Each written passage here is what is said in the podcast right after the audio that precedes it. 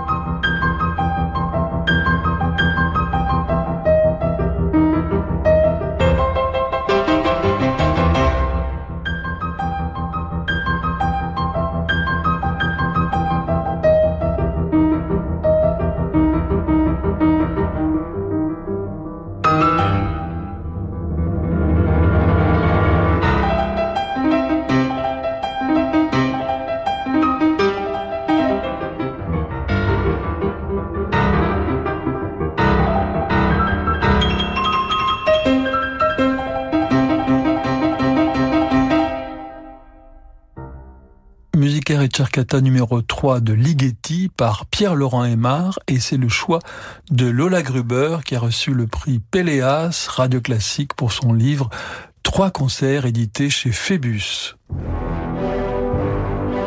18h, 19h, Passion classique avec Olivier Bellamy sur Radio Classique.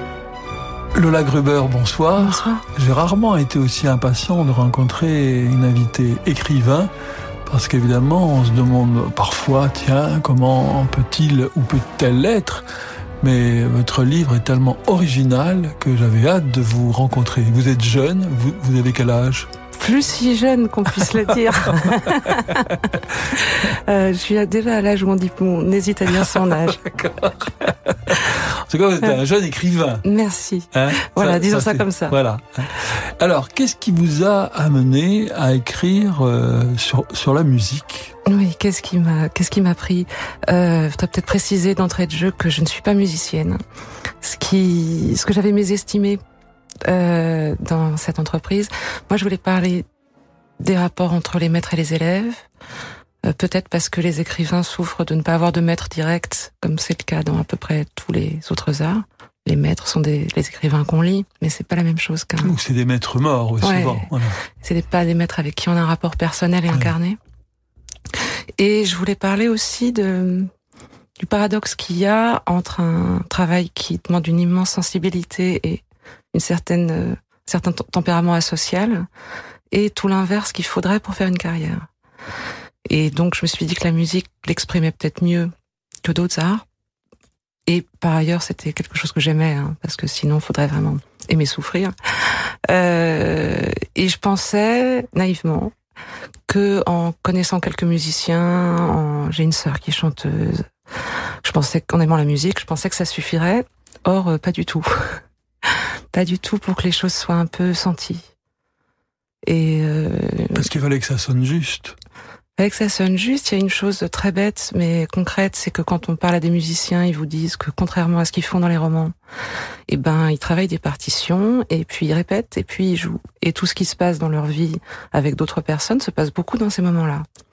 Et donc il me restait à charge de comprendre qu'est-ce qui se passe quand un musicien travaille une partition, qu'est-ce qui se passe quand il répète et ainsi de suite. C'est exactement comme un musicien qui a des, des signes et qui doit chercher ce qu'il y a entre ces signes. Ouais, vous, vous ouais. étiez, vous êtes dans la même position finalement.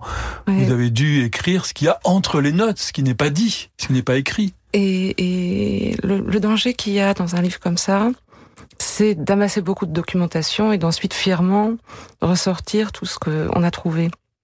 Et il faut renoncer à ça et être assez vigilant, euh, quel que soit l'enthousiasme de ces découvertes, pour que ce soit senti et pour que ça vienne de façon organique et pas de façon artificielle. Ça, c'est une des, ça, ça demandait beaucoup de temps. C'est ça Alors, qui a demandé de temps. Justement, c'est c'est pour ça qu'on a commencé par Ligeti, votre votre programme, parce qu'il y a dans votre livre une énergie, quelque chose de de, évidemment que le fond est, est intellectuel et sensible et, tout ça, mais il y a quelque chose de, il y a une énergie, une énergie brute qui attrape le lecteur et qui ne qui ne lâche plus.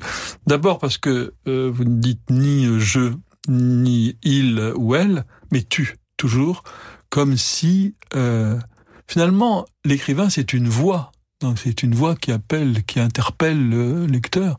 Et la musique, c'est peut-être aussi ça, c'est peut-être aussi une voix, et c'est cette voix-là qu'il fallait capter, non, Lola Gruber? Le tu, c'est quelque chose que j'ai renaclé devant ce tu, et je m'y suis pliée quand j'ai compris que c'était euh, vraiment ça qu'il fallait. Je voulais l'employer de façon très ponctuelle, mais en fait, ça brûlait le reste de la page. Euh, D'une part, j'ai l'impression que, peut-être très pessimiste, qu'on est plus sincère quand on dit tu, quand on dit je. Et ce tu était une sorte de voix intérieure. Parce qu'on ment souvent quand on dit je. Plus souvent quand on dit tu. Hein. Ou peut-être de façon euh, plus dangereuse. Euh, et le Ligeti, c'était aussi parce que ça, c'est le l'admiration pour la musique de l'écrivain qui à qui il a fallu 600 pages. Euh, c'est une sorte de biscuit de survie, quoi il y a tout dedans. À part, euh, ça, c'est vrai que ça a un punch incroyable, mais il y a des siècles de musique dans une petite minute de de piano, percussion, swing, contemporain, hongrois, tout. Euh, c'est difficile, mais à la fois une chose qui, une des bonnes surprises aussi de ce travail au très long cours, c'est que la musique m'a appris deux trois trucs. Par exemple?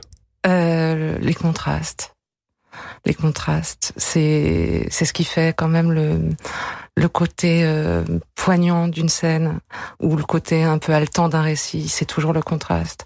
Où la musique se pose des problèmes. Euh, toutes les, les biographies de musiciens que j'ai pu lire ou les propos de musiciens, on se pose les mêmes questions en littérature, des questions concrètes. Hein. Par exemple, on peut pas être dans le paroxysme tout le temps.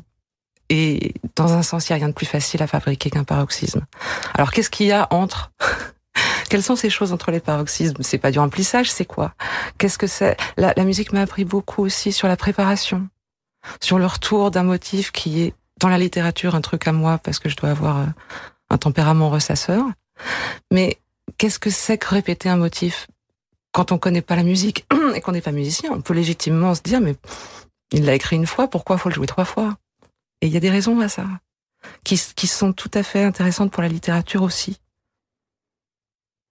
Donc vous avez rencontré des musiciens, vous avez lu des, des euh, biographies. À un moment donné, vous êtes lancé, vous avez imaginé cette Clarisse qui est donc euh, encore euh, dans l'ombre, mais qui est à l'orée de la lumière, et puis qui est donc une élève, une aspirante, et puis un, un vieux maître qui lui était dans la lumière et qui a choisi l'ombre. Et entre les deux, il y a le système, c'est-à-dire le le, critique, qui est un petit peu le réel, hein, on va dire. C'est ça, c'est exactement ça. C'est celui qui a compris comment les choses marchent et qui, par pragmatisme, euh, essaye de s'en servir au lieu de le subir. Et les deux autres sont d'autres aspirations et comprennent absolument pas ça. Parce que les deux autres sont sont plus sensibles, sont plus alors plus sensibles et plus et plus durs aussi et plus c'est exactement ça, plus sensible et plus dur et obsédé aussi. Et il y a beaucoup, chez beaucoup de musiciens et chez beaucoup de musiciens que j'ai rencontrés, il y a le fait sans doute qu'ils aient commencé la musique très petit. Il y a des sortes d'obsessions enfantines pour des choses. Comme un enfant peut se focaliser de façon complètement dingue sur un détail ou vouloir quelque chose vraiment très longtemps.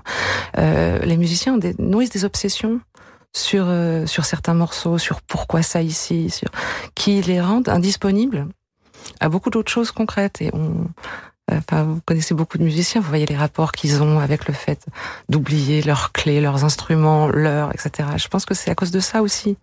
Et euh, l'autre au milieu, le critique, qui est quelqu'un qui est dans la, la marche du monde, euh, oublie peut-être ses clés, mais pas si souvent que ça. En tout cas, vous, vous êtes d'une lucidité euh, implacable. Vous trouvez Ah ouais, vous avez compris beaucoup de beaucoup de choses. Parce que le public, le grand public, idéalise un peu la, musique classique. Le, le, le, grand public regarde la télévision, mais méprise la télévision et se méprise. Mais le concert, même s'il va pas souvent, il, c'est un paradis, c'est un paradis dans lequel on va pas forcément. Euh, donc vous, vous, là, vous avez euh, fréquenté toutes ces, toutes ces arcanes. Mais on est surpris aussi par le mélange, souvent chez des musiciens, de, de grandeur absolue et de trivialité. Ouais, c'est ça. Les blagues d'orchestre avec des coussins péteurs, enfin ce genre de choses qui se pratiquent. Hein. Euh, on est d'un côté dans une sorte de quête presque métaphysique et d'un autre euh, vraiment dans des trivialités terribles. Quoi. Mais c'est intéressant et c'est pas euh, une chose annule pas l'autre non plus. Mais est-ce que ça ne tient pas à la musique aussi? Quand on voit la musique de Mozart, qui est peut-être la plus parfaite et la plus pure, et puis les, les, les, les lettres scatologiques de Mozart. Est-ce que l'un n'entraîne pas l'autre pour faire une sorte de, de contrepoids euh... Pour Mozart, je pense qu'on peut revenir à ce qu'on disait sur le côté enfantin. C'est-à-dire, il y a quelque chose qui, a, qui s'est développé de façon euh, très très très rapide et incroyable et presque magique, mais c'est au détriment peut-être d'autres choses. Euh, et beaucoup de ces musiciens, euh, il y a beaucoup de musiciens aussi qui ont des, des, éducations très très sévères, ce qui est un peu le cas de mon héroïne, et ce qui est pas son cas elle, mais j'en ai connu beaucoup qui se retrouvent à faire des crises d'adolescence à 25 ans. Ça. Euh, parce qu'ils ont pas eu le temps de les faire en temps utile. Euh, et du coup, ça fait des personnalités comme ça un peu déséquilibrées ou baroques, euh, ou qui, qui, une certaine perplexité euh, arrive quand quand on voit que quelqu'un peut jouer euh, des, choses déchirantes et profondes et de, et de l'autre côté même donner l'impression de ne pas y comprendre grand chose mais comme ça Lola Gober, je vous repose la question qu'est-ce qui vous a amené à écrire sur la musique? Je ne sais pas si je suis capable d'y répondre euh, je pense qu'aussi un livre euh, un livre est une sorte d'enquête sur le livre qu'on est en train de faire. Si on sait exactement ce qu'on ce qu'on veut, on... c'est pas la peine d'écrire. On pourrait le dire dans une conversation. J'ai une fascination. Il y a peut-être aussi une fascination du d'une personne comme moi qui ne sait en gros utiliser que des mots pour quelque chose qui s'en passe complètement. Euh, c'est aller dans un terrain où euh, qui normalement pour un écrivain est insaisissable la musique. Et Vous qui tournez souvent autour du thème du malentendu, vous deviez forcément arriver à l'entendu. c'est vrai, j'y avais pas pensé. Et, et ça, c'est l'une des choses euh, très très notables quand même. Je sais, je connais toujours pas le solfège au bout de après sept ans sur ce livre, mais euh, dès qu'il y a de la musique quelque part, je l'entends. Il y a plus de musique incidente. Euh, et je ne peux pas maintenant entendre de la musique sans penser à la personne qui la joue. Ça, je j'entends tout de suite qu'il y a quelqu'un. Ça, ça a énormément changé. C'est de l'ordre du réflexe maintenant. Euh, et je, sais pas si j'y connais tout, quelque chose en musique, peut-être toujours pas, mais le rapport est plus le même. Et je, je crois que je peux arriver aussi près que de la musique que quelqu'un qui est pas musicien. Ce livre m'aura au moins offert ça. C'est pas mal. Et c'est ce qu'on sent. C'est exactement ce qu'on sent à vous lire. Lola Gruber, c'est le moment des petites madeleines musicales. Voici la première.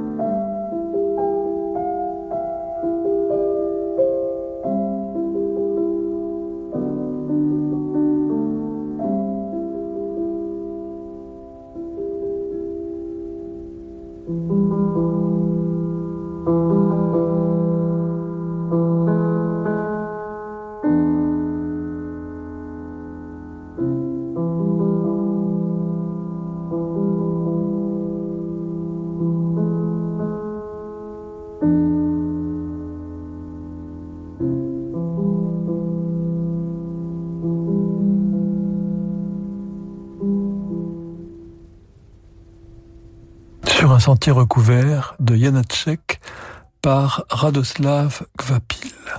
Oui, il n'a pas peur du silence. Hein non. C'est exactement ce que j'allais dire. On sent bien que les notes euh, ont une importance très... Enfin, que l'important, c'est vraiment pas les notes, c'est la résonance, c'est le silence, c'est tout ce qu'il y a entre les deux. Très dur à trouver pour un écrivain, ça. C'est-à-dire que la musique peut aider à comprendre des choses rythmiques, des cadences, des, donne beaucoup, beaucoup de d'idées et d'enseignements là-dessus quand on veut écrire. En revanche, le silence, c'est quelque chose qui est très dur à faire euh, exister et on se rend compte de l'importance que ça a dans la musique quand on essaye de le transposer en littérature. C'est les poètes savent faire ça. Beckett sait faire ça. Ouais, Beckett. Mais c'est un peu le seul, hein, Beckett. Bon, faut regarder. Voilà, n'ayons pas de maître direct, on va regarder comment fait Beckett. Euh, pour revenir au Janacek bah, Marguerite Duras dans ses meilleurs moments. Dans ses, dans ses bons jours. Ouais, c'est ça. Pour revenir au Janacek aussi, il y a, oh, du truc, vous m'avez demandé une Madeleine. Ouais. Pris quelque chose qui avait des résonances personnelles, mais il y a quelque chose que j'aime beaucoup dans l'idée d'une, c'est pas du tout un paradoxe que la pudeur soit passionnée. La pudeur, je trouve que c'est un très bel exemple, ce, ce, ce Janacek là. C'est-à-dire que c'est pas parce qu'on se retient que on fait pas passer beaucoup plus en se retenant. Moi, mon, mon idée en musique, dans ce que j'aime entendre, euh, dans les interprétations comme dans les les, les morceaux, euh, et en littérature aussi, et d'ailleurs dans la vie, je trouve que ce qu'on retient, c'est l'auditeur qu'il met, c'est le lecteur qu'il met. Donc il faut euh, et ce qu'on vous dit de tendre, c'est bien quand on dit pas tout trouve aussi, mais c'est pas pour ça que c'est froid ou que c'est retenu. Euh. Et je suis assez sensible à une esthétique de ça qui est, je trouve qu'on entend très bien dans ce, ce tardif Janacek. Et cette musique qui pose des questions, qui suggère, qui n'affirme rien. Et en plus, c'est mm. Bonne Nuit, le nom du oui. Oui, nom de ce morceau. Euh, de quelle question va être euh, peuplée cette nuit? Janacek a écrit ça pour une femme dont il était fou amoureux. Elle n'était pas amoureuse de lui, ça le dérangeait pas. Hein. Euh, donc les les questions sont plus importantes que les réponses, peut-être. Ouais. Lola Gruber, euh, moi, si j'entends Janacek, je pense tout de suite à Milan Kundera, qui a aussi beaucoup écrit sur la la musique. Est-ce que est-ce qu'il y a des choses qui vous ont influencé dans dans? Il est dur, Kundera. Il y a quelque chose. Euh je suis à la fois euh, sur la musique, c'est un de ceux qui sont, sont pas mal tirés. Mais sur Kundera en général, je suis à la fois fascinée par l'art du l'art de l'écrivain qui est assez époustouflant et euh, je recule euh, à cause d'une certaine méchanceté. Euh, c'est c'est avec l'âge, j'ai l'impression que la recherche de la bonté la seule sagesse. Je suis désolée de dire un truc comme ça qui a l'air très béni. Oui, oui, mais je le pense. Non, mais c'est très. Que Proust disait la même chose. Hein. Que... que... le le sommet de l'intelligence, c'était peut-être la la bonté. On est, je pense qu'on est toujours un peu bête quand on est méchant, euh, et que plus grande est la puissance d'être méchant, considérable, plus condamnable est la part de bêtise. Euh, parce qu'il y a quelque chose qu'on n'a pas trouvé de mieux, quoi. C'est pas très ah, agréable. C'est parce qu'on souffre aussi souvent qu'on est, méchant. Il y a toutes sortes de façons de souffrir. Hein. Il y en a des plus plaisantes que d'autres. Après, si on peut aimer ça, ça fait autre chose. Euh, vous, vous, écrivez comment, euh, le, le Gruber euh? Quand je peux. C'est-à-dire comment? La nuit, le, le, jour? Très volontiers la nuit. Très volontiers la nuit, quand le reste du monde se tait, me laisse tranquille. Euh, J'écris dans la cuisine la plupart du temps parce que j'ai une relation un peu passionnelle avec le radiateur de ma cuisine. Donc j'ai un bon ratio fenêtre-radiateur. Euh, je suis partie aussi. Euh, euh, je suis partie loin de là où j'habite pour pouvoir ne faire que ça et en sanctuarisant des petits moments, euh, des petits moments d'écriture. Je pense très très longtemps et après je vais vite. Contrairement, euh, je passe peu de temps devant l'ordinateur parce que j'écris pas au stylo, mais ce que j'aime bien dire pour plaisanter, c'est que je joue pas du piano. Le temps de devant le clavier, il est rapide euh, parce que quand j'arrive, c'est près dans ma tête, si tout va bien. à part les quelques surprises euh, considérables qui peuvent se passer, mais elles ne se passent que si je suis prête. Et là encore, c'est exactement ce que disent les musiciens. La préparation, ça sert à faire arriver tout ce qui peut arriver. Mais j'arrive préparé. Lola Gruber, voici votre deuxième petite Madeleine musicale.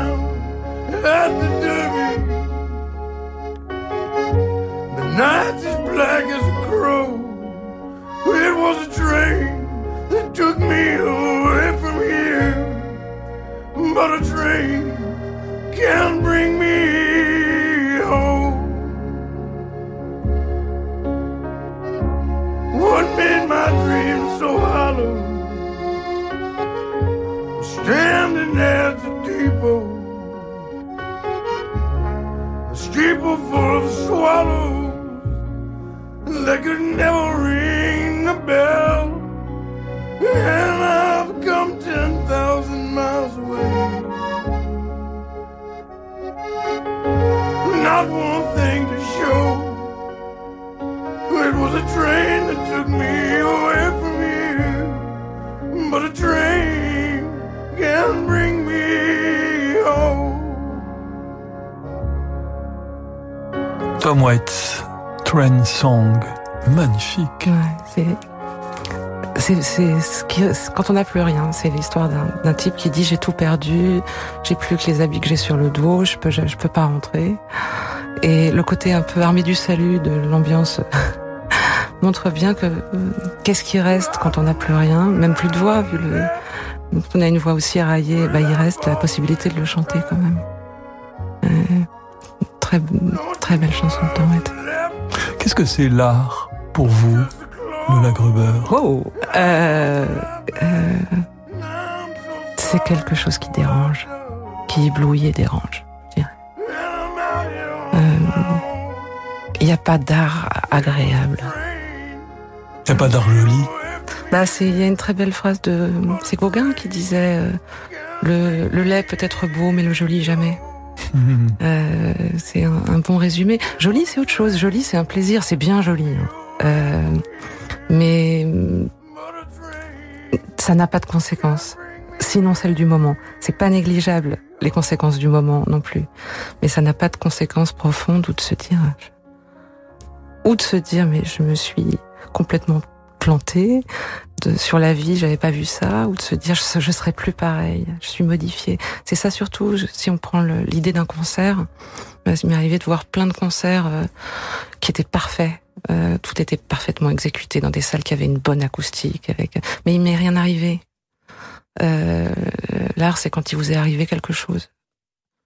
C'est ça. À un moment donné, il y a un personnage qui dit, c'est c'est frappant dans votre livre, euh, le public vient pas, ou je viens pas pour euh, pour euh, assister à, à ton éblouissement. Je, je- je viens pour euh, ressentir quelque chose. Je le, je, Mhm. je le dis très C'est ça, ça part de ce que défendait beaucoup un pianiste hongrois, euh, chez Bock? euh, Georgi Chebuk, Ah. sa phrase était en anglais "Don't get excited, create excitement". Et voilà.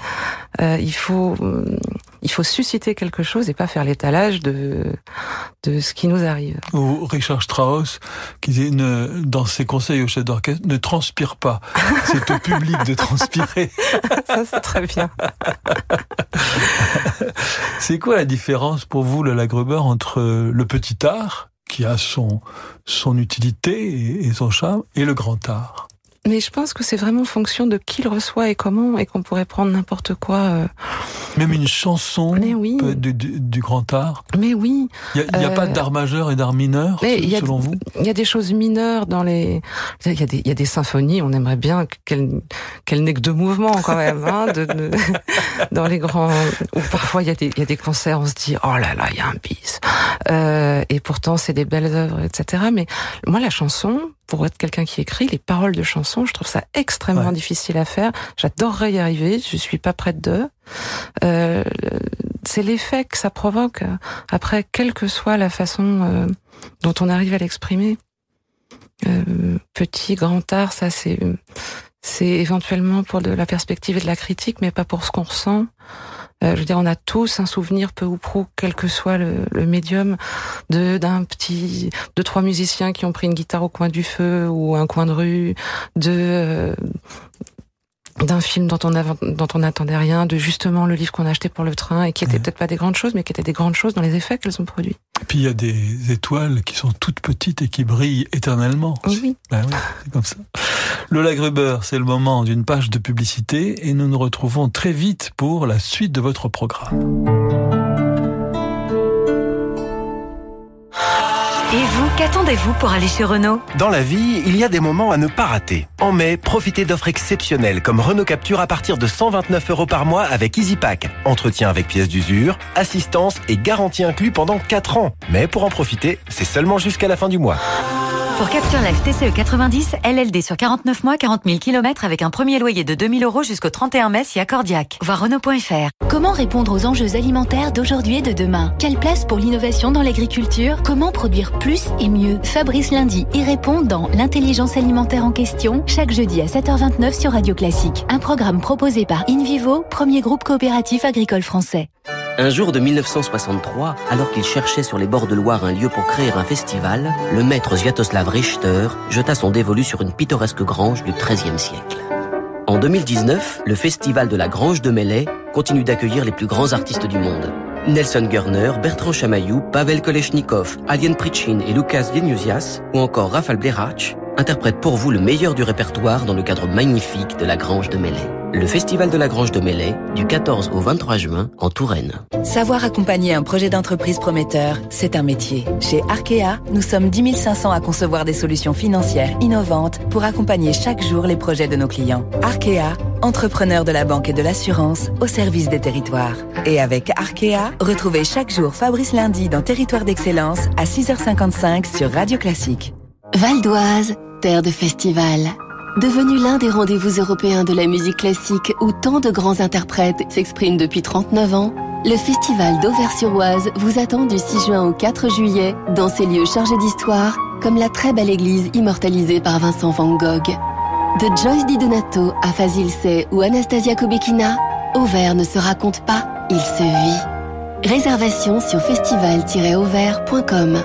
Val d'Oise, terre de festival. Hey Steph, regarde ce que j'ai pris aux enfants pour les vacances. Waouh Mais c'est énorme C'est un bateau gonflable quoi. Un paquebot gonflable, tu veux dire T'as payé ça combien Bah, euh, pff, Ah bah du coup, t'as pas fait faire le contrôle de la voiture alors si, mais je vois pas le rapport. Profitez encore plus de vos vacances et partez en toute sérénité avec le bilan départ en vacances offert et 6 mois d'assistance inclus. Qui mieux que Renault peut entretenir votre Renault? Offre réservée aux particuliers jusqu'au 31 juillet 2019, voire conditions sur Renault.fr. Un immeuble, c'est une histoire. Pour la foncière Georges V, société du groupe Christian Mahout, la valeur d'un bien immobilier ne s'évalue pas seulement au meilleur prix, mais aussi dans le respect de la transmission du patrimoine familial. La foncière Georges V, un savoir-faire unique dans l'acquisition d'immeubles à Paris. Et avec la foncière Georges V, retrouvez chaque jour Christian Morin dans Tous Classiques à 9h30 sur Radio Classique. Vous êtes bien avec Radio Classique. 18h, 19h, Passion classique avec Olivier Bellamy sur Radio Classique. Lola Gruber, merci d'être là ce soir dans Passion Classique à l'occasion de l'apparition de ce livre vraiment magnifique. Là, je, je le dis, c'est pas, c'est pas du, du flan, c'est vraiment sincère. C'est un livre époustouflant qui s'intitule Trois concerts, qui est édité chez Phébus, qui est un petit éditeur mais très exigeant. Et le livre vient de recevoir le prix Péléas Radio Classique et le prix, comme quoi on s'était pas trompé, comme quoi le jury euh, dirigé par Alain Duo ne s'est pas trompé. Euh, et pas juste une grande voix, c'est aussi de bonnes oreilles et de bons yeux. Voilà. et le prix AFD Littérature Monde. Y a-t-il, êtes-vous vous aussi d'une certaine manière une, comme comme une Clarisse votre personnage un peu autiste, un peu surdoué, un peu albatros au début, hein, qui, eh oui, mal. Mes, mes, ailes de géant m'empêchent de marcher.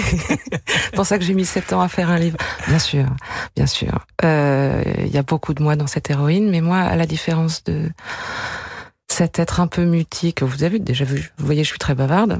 Enfin, être bavard, c'est une façon de se taire aussi. Hein. Euh, c'est la façon la plus discrète de se taire. Euh, mais moi, je suis aussi Et la plus polie, en tout cas dans une émission de radio. oui, à radio, c'est mieux. Mais je suis aussi un peu les deux autres. Euh, ce qu'elle n'est pas du tout. Je... Elle est radicale, elle? Elle non, parce que radicale, ce serait une volonté de l'être. elle l'est malgré elle. Il y a des choses qu'on peut pas. Et j'ai vu des musiciens, moi, euh, être complètement euh, incapables de toutes sortes de choses sociales qu'il fallait qu'ils fassent. Et d'ailleurs, ils voulaient les faire. Je les ai, j'en ai vu les faire de façon euh, vraiment ratée, essayer d'être aimable avec tel ou tel programmateur ou dans telle ou telle circonstance et me dire après, t'as vu, j'étais bien. Hein c'est pas exprès, mais c'est parce que ils, pensent à d'autres trucs. Alors il y en a qui ne sont que bons pour se vendre et euh, qu'on connaît et il y en a qui savent faire les deux miraculeusement qui savent faire les deux. Mais je pense pas que il y ait une volonté de, radicalité chez beaucoup d'êtres mutiques. Ils sont mutiques et ils sont autistes parce qu'ils le sont. Comme disait euh, je sais plus qui enfin c'est une phrase qui est attribuée à plusieurs personnes. Le talent fait ce qu'il veut le génie fait ce qu'il peut. C'est tellement vrai. Tellement vrai et il y en a qui ont le génie et le talent, c'est comme vous le. Bah, il y a des Picasso, par bah exemple. Euh, euh, Picasso, mais Picasso était un, monstre des deux. Il y en a des, il y a des monstres. Mais par exemple Beckett, dont on parlait, Beckett sans sa femme, Beckett ne serait peut-être pas, ne serait peut-être jamais arrivé sans sa femme. On ne sait pas, ou sans des femmes. Nancy Cunard avant, des, des mécènes, des, ou d'autres, mais il était complètement incapable de faire ses relations publiques. Heureusement qu'on ne lui demandait pas à l'époque. Et qu'est-ce qui vous a aidé, vous, Lola Gruber Qui m'a aidé? Qui a été votre femme de Beckett? C'est plus dur pour les femmes. Hein. Ah bon Bah, euh, Madame Tolstoï, par exemple, a recopié deux fois à la main Guérépet. Je cherche encore un exemple masculin qui puisse y faire pendant. Euh, qui m'a aidé, moi euh, bah, euh, Quand même, euh, sur ce coup-là, euh, Louis Chevalier des éditions Pébus qui a publié mon livre. Pas un livre évident à publier, hein. en plus, c'est un roman de pas loin de 600 pages. Un deuxième roman qu'il a reçu par la poste sur un sujet qui éventuellement passionne pas les foules. Euh, c'est une grosse aide, euh, ce qui fait qu'on est là. Qui m'a aidé d'autres. Par la poste, ne, ne, connaissant rien de vous? Non. Euh, qui m'a aidé mes proches, les gens qui m'entourent, les gens que j'ai beaucoup ennuyé euh, pendant sept ans à leur faire lire des choses, tous les musiciens qui ont pris le temps de me répondre, parce que ça m'a quand même beaucoup frappé, c'est que les les musiciens été très très généreux pour me raconter des choses extrêmement personnelles, pour m'expliquer des trucs en musique sur des partitions longtemps pour que je puisse euh, écrire dessus. Il y en a un qui m'avait dit un truc très drôle je lui explique, un violoncelliste lui explique que j'écris un roman et que voilà, j'aimerais bien sur le violoncelle qu'il me dise des trucs. Je lui explique la démarche pour pas écrire trop de bêtises, tout ça. Et il me dit ah je comprends très bien. Euh, ma ma compagne est kiné et à chaque fois qu'on regarde Doctor House à la télé, elle est hors d'elle parce qu'il a sa canne du mauvais côté. Donc si je peux éviter ça. Donc la chaise sur la main gauche. non, euh, euh, beaucoup de gens m'ont aidé. Euh, mais et comme musicien alors qui? Xavier Phillips Xavier Phillips, c'est un des premiers que j'ai rencontré, qui m'avait parlé très longuement. Euh, dans des entretiens très longs que j'ai faits, bah, il y a euh, un pianiste qui malheureusement vient de nous quitter, qui s'appelait Michel Benayem, qui avait été un élève de Georgie Chebuk. Euh, qui m'a parlé très longuement, parce qu'un gag, c'est que quand vous voulez connaître les difficultés d'un violoncelliste sur telle ou telle sonate, vous demandez des violoncellistes, ils vous disent, je sais pas, ouais, c'est dur. Mais si vous demandez au pianiste, alors il vous dit tous les problèmes du violoncelliste. Donc les pianistes, c'était bien. Oui. Qui d'autre? Il y a un violoniste qui s'appelle Pablo Schatzman, qui a été euh, extrêmement prolifique et, et toujours des angles. Il m'a dit, par exemple, je lui pose la question, je lui dis, qu'est-ce qui pourrait arriver de pire dans un, comme humiliation dans un cours ou dans une masterclass? Il me dit, pas un truc sur la musique, un truc sur le physique, sur les vêtements. C'est un très bon conseil. Mais il y a que des musiciens qui peuvent vous dire des choses comme ça. Il y a des choses. euh, Et après, il y a des joies de d'avoir fait, d'avoir parlé à des musiciens parce que ça fait surgir des choses aussi. Euh, Je pensais, j'avais une scène où je voulais que deux personnages soient isolés. Alors le, le critique et mon héroïne. Alors, il vient la chercher à un concert qui est loin. Du coup, ils peuvent rentrer ensemble. Mais pourquoi est-ce qu'elle rentrerait avec lui? Euh, Il est en voiture. J'imagine pas du tout ce mec avoir une voiture. Il peut pas être en voiture. Un scooter. Ouais, peut avoir un scooter. Alors tout de suite, je me dis, mais j'ai un violoncelle, moi, à mettre sur le scooter. Alors j'appelle une charmante violoncelliste, une jeune violoncelliste que je connais. Je lui dis, t'as essayé le le violoncelle sur un scooter? C'est possible? Elle me dit, ouais, mais pas à l'horizon, mais pas à la verticale. à l'horizontale mieux. Si, elle, si tu le poses sur les genoux, c'est beaucoup plus pratique que Ouais. sinon ça va tout déséquilibrer.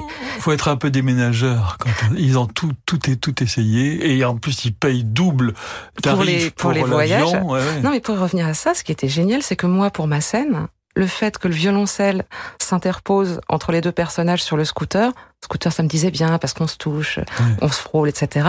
Mais qu'il soit séparé par le violoncelle, c'était providentiel pour ce que Ah je oui, voulais raconter, et j'étais ravie que ce soit vrai.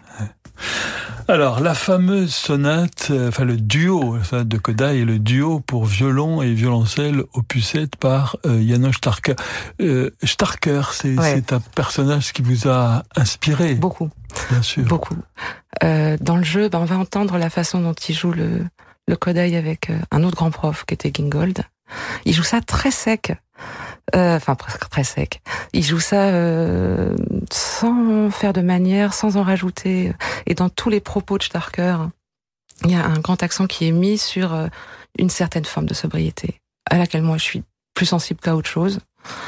Et la différence entre mon personnage de maître qui récupère beaucoup des propos très intelligents et, vifs, et parfois un peu narquois, comme ça, très hongrois, de Starker, c'est que Starker a été un immense prof, qu'il a beaucoup aidé ses élèves, qu'il a théorisé l'enseignement du violoncelle, alors que mon Sobolevitz, euh, par moment, fait un peu n'importe quoi.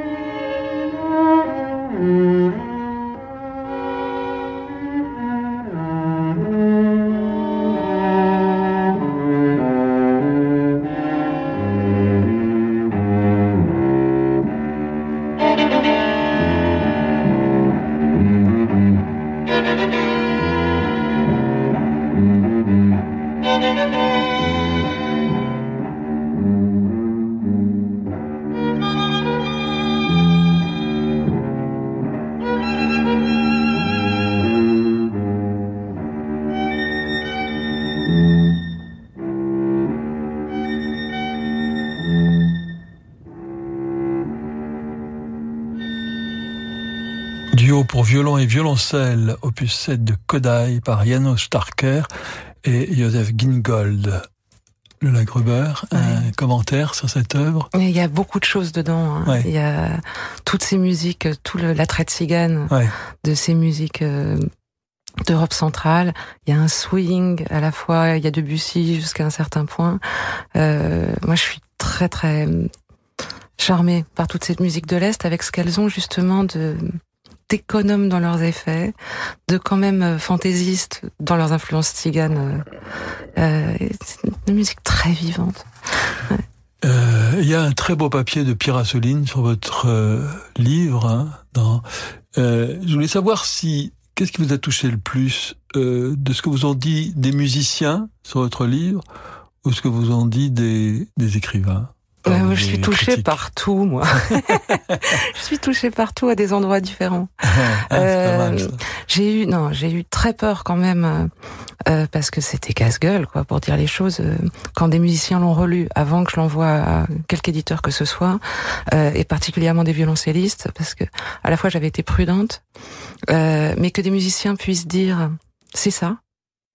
ça c'est très très touchant que des gens qui aient le comme le cas de beaucoup des jurés du prix Péléas, dont le travail c'est d'écrire sur la musique depuis plus longtemps que moi quand même, euh, comme euh, Jean-Yves Clément Cacré Esprit ou d'autres gens qui sont dans ce jury me disent euh, vous avez réussi quelque chose qui est vraiment difficile à faire et qu'on reconnaît, avec lequel nous on est à la lutte depuis longtemps. C'est très très touchant aussi. Et les écrivains, euh, euh, le, le, les écrivains, les, les jurys du prix euh,